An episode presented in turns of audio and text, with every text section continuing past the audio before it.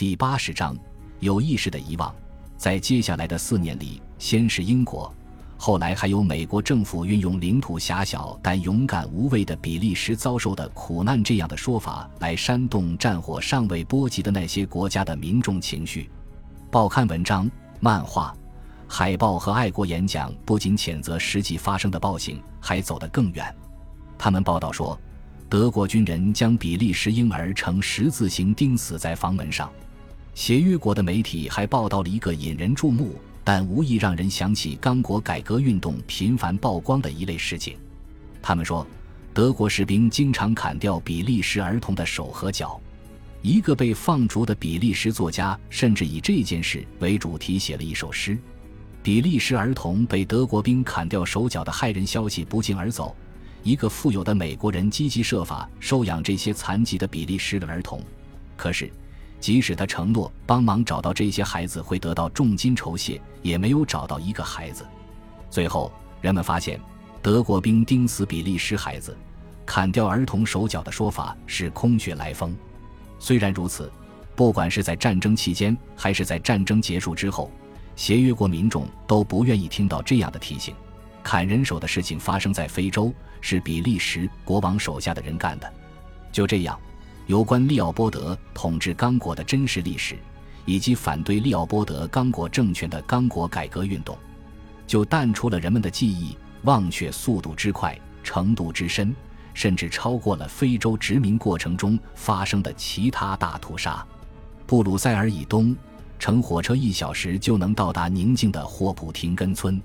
朱尔斯·马沙尔和妻子居住在一个简朴、宽敞的老房子里，旁边有一个小樱桃园。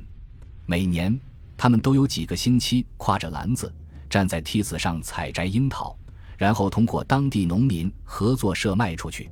马沙尔出生在这里，七十三岁的他是一个典型的城镇老人，嘴里镶着一颗金牙，身穿吊带裤，脸庞红润和蔼，一头白发。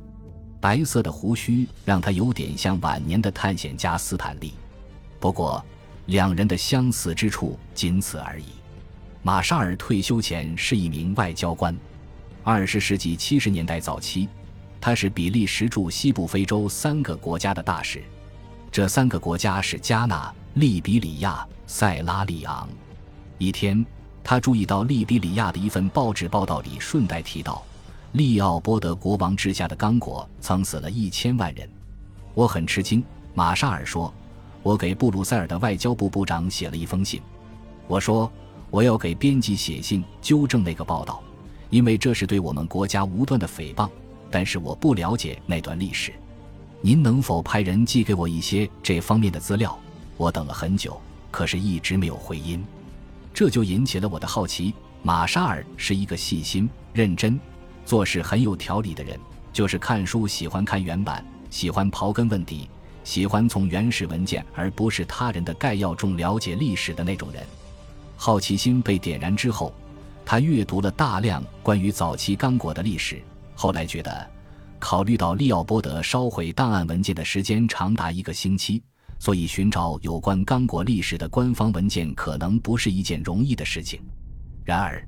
某些重要文件逃过了1908年的锅炉，这些文件中间就有1904至1905年非洲村民向调查委员会提供的，一直没有公布于众的证词。利用身份上的便利，马沙尔查到这种重要文件存放在比利时外交部，也就是他供职的机构的档案馆里。他希望能翻阅这些文件。接下来，马沙尔前往担任非洲的另一个职位。但刚果一直萦绕在我的脑海中，我感觉到一种腐臭的味道。我得知，1900年到1910年间，国际媒体曾掀起过一场大规模的抗议风潮。那时刚果有数百万人死亡，但我们比利时人一无所知。因此，当我于1975年到布鲁塞尔外交部上班时，我做的第一件事就是去部里的档案馆。请求查看当年调查委员会的那些证词，不可能。对方这样回答道：“那些证词文件上面打着一个禁止研究者翻阅的戳记。”马沙尔辩解说：“距离调查委员会提交那份报告已经过了七十年。再说，自己是大使级别的工作人员，可是不管用，对方就是不让他看那些文件。外交部档案馆有规定，对比利时声誉有消极影响的材料不能给研究人员看。可是那段时间的所有资料都对比利时声誉有消极影响，因此他们干脆什么也不让看。现在执着于这个主题的马沙尔距离退休还有十五年，他仍旧供职于外交部，只不过回到非洲担任大使，另外还在布鲁塞尔做过一些文书工作。一九八九年退休之后，他把全部时间都投入了自己的这个项目。四十年的公务员经历让他培养了一种不同寻常的能力，准确知道政府档案中某些隐秘资料的存放地点。于是他前往欧洲和美国，探访存放那一阶段历史材料的所有档案馆。他发现，最有价值的资料往往存在于年轻基层殖民地军官的信件中。在到达刚果前，他们对未来满怀憧憬；到刚果后，却惊讶地发现。非洲的实际情况和他们在欧洲听到的美好宣传安全是两回事。他研究了非洲传教团体和曾经在非洲开展业务的公司的档案。他还远赴爱尔兰查阅凯斯门特的文件。去往凯斯门特，最后在执行那个让他丢掉性命的使命时登陆的海滩。马沙尔在担任比利时外交官期间，曾用化名德拉苏写文章。她是一个了不起的女性，不过她已经从家谱中被删掉了，因为她在结婚之前生了一个孩子，家里没有人提及她的名字，这成了一个忌讳的话题，就像数百万人被屠杀的那段历史一样。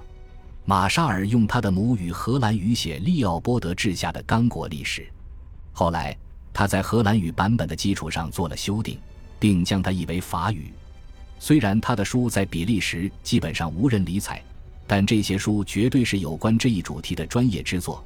他继续的权威性和详实程度是任何语言都无法超越的。如果当初没有看到利比里亚报纸上的那篇文章，他可能根本不会动笔写这本书。马沙尔介绍这本书时，就好像是着了魔似的，他的话语一声高过一声，还使劲做手势。他将书和文件从书架上抽出来，将手伸进抽屉里找照片。他用照片记录了莫雷尔在伦敦生活过的每个住处。比利时人认为莫雷尔是一个背信弃义、品质恶劣的人。我要为他恢复名誉。让马沙尔不满的是，他代表国家出任大使这么多年，却对这段历史一无所知。更让他恼火的是。他居然没有权利查阅自己所在部门的档案。一次，一位高级主管对他说：“你可以看这些档案，但有一个条件，不把你看到的任何东西写出来。”马沙尔拒绝了这一交易。在他反复纠缠了外交部官员长达八年后，他终于获准查看当年政府调查委员会的那些证词。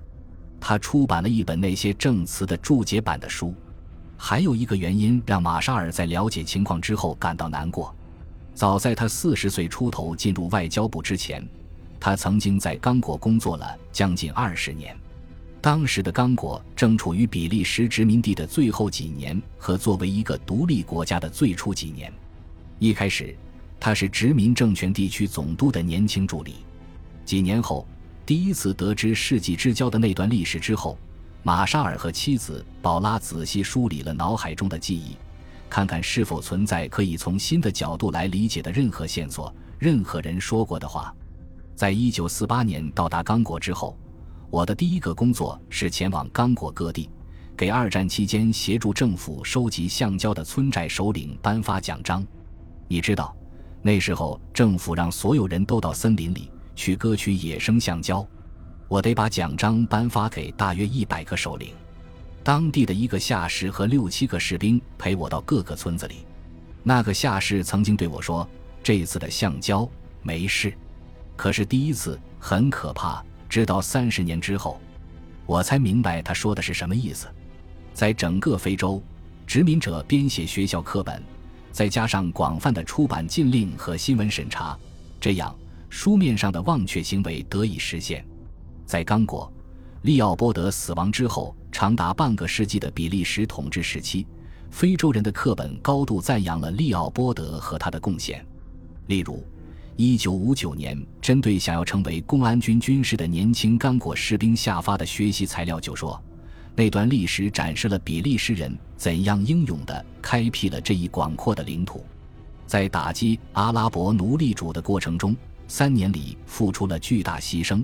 通过百折不挠、坚韧不拔的努力，他们出色地完成了那个世纪最为人道的事业，解放了非洲的这片土地上人口锐减、深受掠夺的各个民族。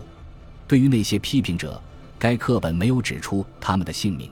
一些心怀不满的外国人对我们大肆污蔑的过程中发出的非难之词，最终不攻自破。